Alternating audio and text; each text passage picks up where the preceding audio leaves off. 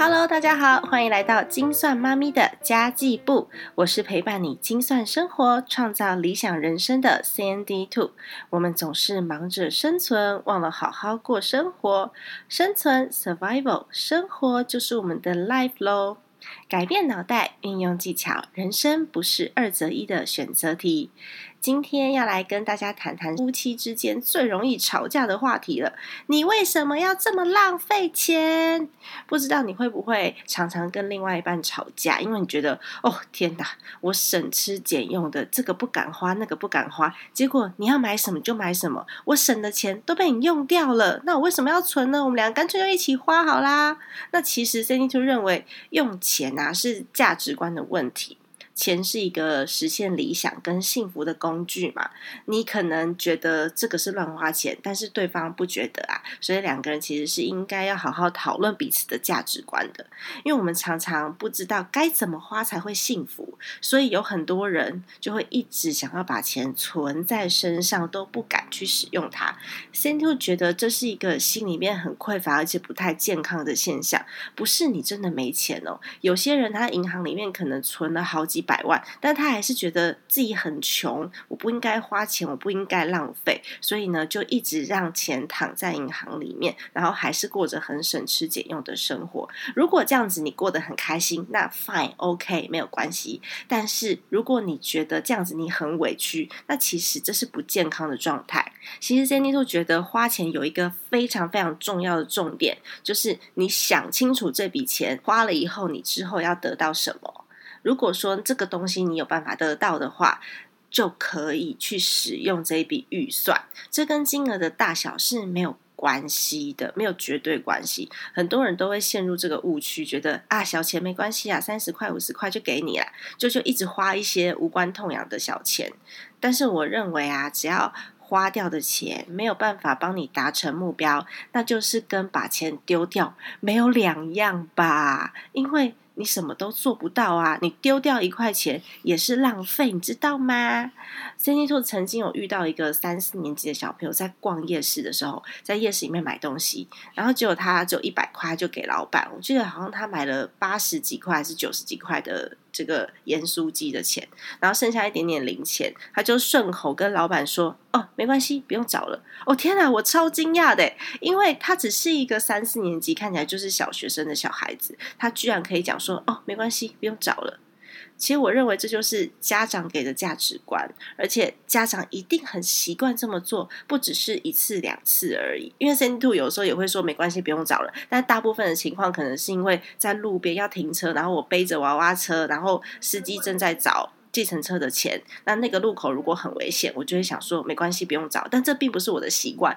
我的习惯是我会把一块两块都算得很清楚的。但是如果说孩子已经学起来了，那就代表。家长非常习惯这么做。那如果这个孩子从小到大，他一路上都非常非常的顺遂，那也就罢了，反正不用找零嘛，我造福店家。但是如果维持这样子的习惯，那么他从小到大。都不知道要浪费多少金钱上面的资源哦。我觉得浪费资源倒是一回事啦。如果他以后遇到了财务困难，这个孩子他会不会很难把他用钱的这个逻辑跟价值改过来？所以我觉得小钱如果说没有达到目标，那其实五块钱也是浪费。像五块、十块、一块，我都会捡起来。以前的习惯不好的时候啊，就会在洗衣机里面捡到零钱。因为都顺手揣进口袋里面就不管它了嘛。但是因为我现在很在乎这些小钱，所以洗衣机里面是捡不到零钱的。因为我都是钱收了就一定放包包，习惯去记账，就用一个自己顺手的工具去记账。那有些东西很贵。很贵的东西要怎么样去判断要买还是不买？一样啊，也是用我花这笔钱的目的是什么来做判断的嘛。像我最近买了监听等级的麦克风，听起来很厉害吧？然后呢，我还打算去买隔音棉，把麦克风后面三边包起来，所以大概预算会花三千多块吧。但是呢，它可以帮助我听清楚杂音。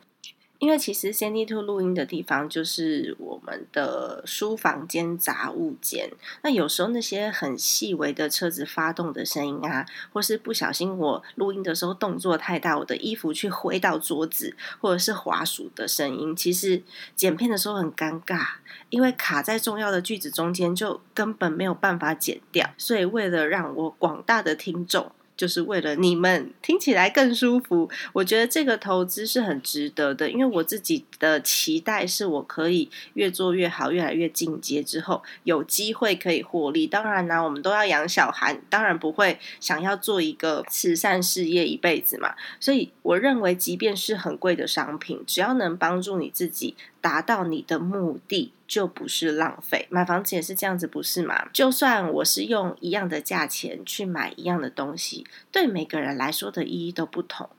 比如最近好水蜜桃要出来了，我跟你说有一批水蜜桃超好吃的，我现在要特价团购，一盒水蜜桃可以折五百块。我听起来好像非常厉害，对不对？水蜜桃是一个很厉害、很高级的水果，大家都在团购，我应该要来跟团，不然就很不团结啊。但是你不爱吃水蜜桃，你不会因为团了这个水蜜桃而吃进嘴里，然后又有特价，你就会觉得很幸福。水蜜桃买回来之后，你就哦，水蜜桃来了。如果说是这样的话，那就是浪费钱。那如果说你这一季吃到这个水蜜桃，你觉得哦好幸福哦，我又不是常常吃，然后我吃进嘴里就觉得啊天哪，我人生美满了。其实它就是对你来说是有意义的。但我也不鼓励说无限制的就为了享受而花钱，因为你应该要学会判断自己花的每一分钱在生活中对你来说的目的跟意义是什么。举个例来说好了，我前两天跟老公偷闲去做 SPA 按摩，不是那种黑的啦，是那种就是很很很纯正、很正常的、很良善的。那有人可能会觉得，你如果觉得很酸痛，你就自己捏一捏，或是你们互相推一推，这样就好了。那不用浪费钱啊，因为其实我觉得 SPA 真的很贵，我们也非常非常少去。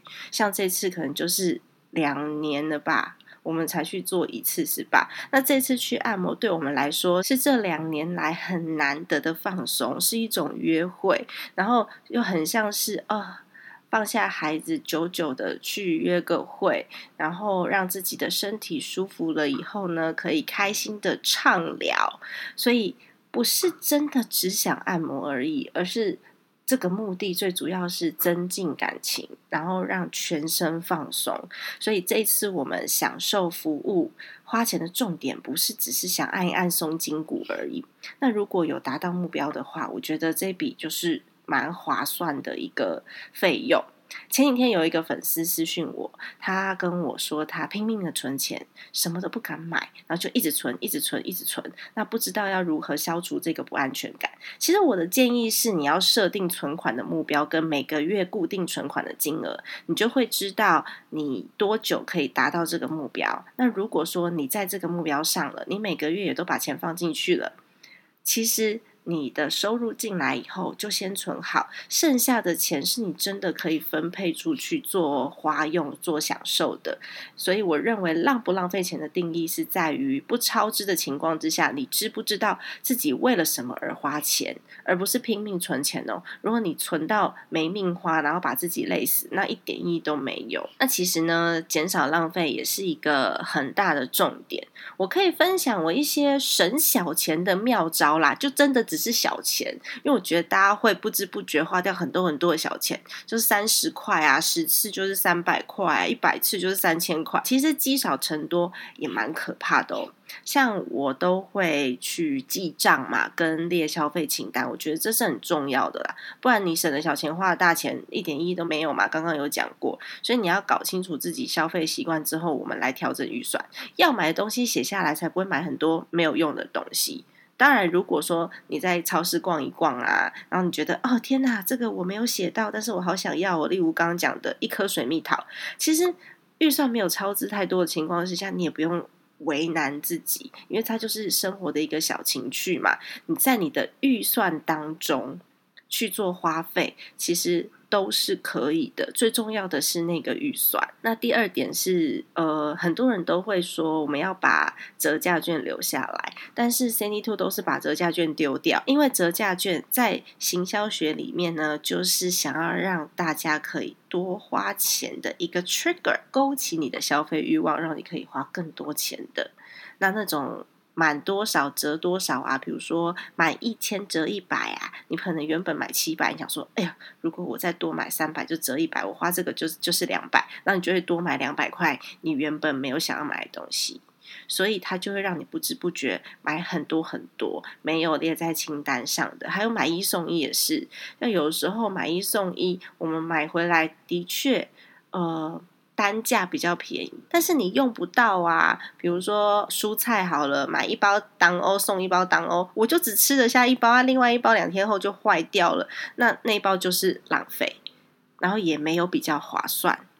它会让你的花费总金额变高的。我只会留一种折价券，就是像柴米油盐酱醋茶这种，就是我必须要花费的，而且囤着，它的保存期限也很长，不会坏掉，然后我一定得用掉的民生必需品，其实这种我就会留。然后还有一个小 paper 是，呃，你如果要几点的话，我觉得你要全部集中消费，不要东一点西一点的几点，因为其实那些点数都可以拿来。折抵现金嘛，那些点数其实都是钱。你说把这些钱全部散落在各个不同的地方，然后 Seven Eleven 也有点数，全家也有点数，这个是五块，那个是两块，然后全联也有点数，家乐福也有，然后大润发也有。每一张会员卡集不满就过期了，或者是金额太小，其实你折抵你也没有感觉，也没有意义，那就蛮可惜的。举个例来说好了，像全家跟 Seven Eleven。他们基本上都会开在旁边，都会开在附近。我只要看到有全家，我就不会往 Seven 走。原因很简单，因为我很早就开始使用全家的 App 在几点的，因为 Seven 的 App 开发的比较晚一点点嘛。而且 Seven Eleven 一开始它只能用国泰世华的卡片。然后来做结账，但是全家那个时候就已经可以刷多家信用卡了，所以我也比较早开始使用全家的 App 在付款，然后也比较常常去全家累积消费。这两间店其实价差不会太大，顶多就是第二件六折，第二件六折也也是折个什么四块六块这种，但是呢。我们每次的消费就可以把点数全部累积在同一个 App 里面，让我在年底的时候啊，而且我也都跟我老公、跟我就是没有在几点的朋友说要报我的手机号码哦，所以我年底的时候就用那个全家的点数去换购了好几罐的牛奶。然后还有卫生纸跟洗碗巾，但是卫生纸只换到一包，因为它是最快被换完的。这是一个很家庭主妇的行为，不过的确呢，也让我省到一点点钱。因为其实我儿子一岁就开始喝牛奶了，那牛奶跟卫生纸都是必须要用的。然后再来是高现金回馈的信用卡也很重要。现在有很多的 YouTuber。或是理财的理财型的这些部落客，他都会教大家怎么样去使用现金回馈的信用卡。那 Cindy Two 也是，我也会使用高现金回馈的信用卡，搭配高活存利息的数位账户。它有一个好处，就是回馈的是现金，所以这些回馈金呢，回到这些高活存的账户以后，还可以继续生利息。这是很棒的一点。然后像我自己，因为有在买台股嘛，那以前的证券账户其实扣款的这个交割户是没有什么利息的，所以你要玩股票，这些资金进进出出、进进出出放在交割户里面是没有什么太多的利息的。以前我的做法都是。哦，我等到股票要交割的时候，我才把钱汇进去。但其实这样非常的麻烦，所以现在也是有一些数位账户，像永丰大户就可以，它就可以。当做是股票交割户，所以你进出股票这些闲置资金是可以生利息的哦。如果说你现在暂时放在那里还没有要用，但是你随时会进到股市，就推荐你用永丰大户去放这一笔闲置的资金，让它去生利息。因为一般的证券交割户呢，几乎是零利率，没有到真正零啦，但是几乎是零利率。所以我觉得你去选择这样子的高活存账户也是很棒的。那我刚刚有讲到嘛，有很多的 YouTuber 会教大家哦，你可能买什么东西要搭配什么信用卡，又买另外一个东西要搭配另外一个信用卡，所以你这样搭配来搭配去，搭配来搭配去就可以省多少钱。但其实 Sandy Two 不是。这样子在操作我自己的账户的，我自己呢，其实我可能就是用一张 A 信用卡，比如说台新的 Recharge，它就是我的家用花费的信用卡，我所有的家用都刷这一张。然后呢，我的联邦赖点卡可能就是刷一些我自己的消费，私人消费，因为我自己的私人消费金额其实真的很少很少。然后你也可以用玉山的派钱包，或者是永丰大户也都可以。那永丰的大户卡，maybe 你刷的就是一些公司的嗯代办、代办代支出的费用，或者是我 Sandy Two 这个音频我自己要投资的一些金额，我就用另外一张。所以我每个月其实只要看到不同的信用卡的卡费，就知道说，哎，这个月大概整体的花费金额是有没有超支的。那有时候你如果没有太仔细的去记账的话，也不要担心，因为只要账单没有超过，基本上就不会超过了。那如果说你的习惯的方式是都要用呃。该消费回馈最高的那个信用卡，比如说我水电费就一定要用 A 卡，然后信，然后我的呃餐饮的费用就一定要用 B 卡，旅游的费用就一定是用 C 卡，或者是我一定要找到此次回馈最高的这个信用卡的话，我会把我的结账日期弄得乱七八糟，因为每一张信用卡的。呃结款日期其实是不一样的，然后有的时候回馈也会变来变去嘛，所以你就不断的在这些回馈当中打转，然后还要花很多时间去研究现在最高的回馈你应该刷哪一张。我觉得比较不划算的原因是因为，如果呢你当期的信用卡因为缴费日期乱七八糟，所以不小心有了滞纳金。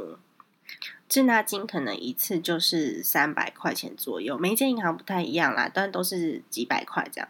那有可能我省了好几个月，我都不见得赚得回来。所以，呃，我自己的消费习惯就是固定下来就固定下来了，我不会换来换去，因为其实银行的优惠改来改去对我来说是一个相当大的麻烦。因此呢，我只要固定下来了，我确定它有可能呃。公告日期到十二月三十号，我就只要十二月三十号再去检视一次就可以了。我自己的使用方式是这样，然后可以跟大家分享一下。那以上就是今天的内容啦。如果你喜欢 c e n t u 的频道，也非常欢迎你加入我的 Facebook 粉丝团。你只要在 Facebook 上面打入“精算妈咪山迪兔”，就可以找到我喽。或是我最近也有在研究 IG，只要打上那个 ID。Sandy Two Family. S A N D Y 二 F A M I L Y. Sandy Two Family Sandy 二。Family 就可以找到我了，上面会有我一些些日常分享，跟我一些生活感想，跟我的价值观。也欢迎大家呢给我的 Podcast 一个五星好评，让我有更多更多创作的动力。我其实都会上去看大家的留言，然后找出我觉得值得去回应的部分。如果说你们有在上面给我评价的话，我定期会上去看一下有没有粉丝在上面发问啊，或者是我有一些可以帮大家解决的问题。那如果你真的真的很希望可以找到我的话，你可以在 Facebook 上面私信我，我如果有空，我就会回应大家。当然，最重要的还是要请你把这个节目转发出去给你的朋友，让 c n d u 在空中陪伴你，透过家庭理财打造幸福的家。我们下一期再见喽，拜拜。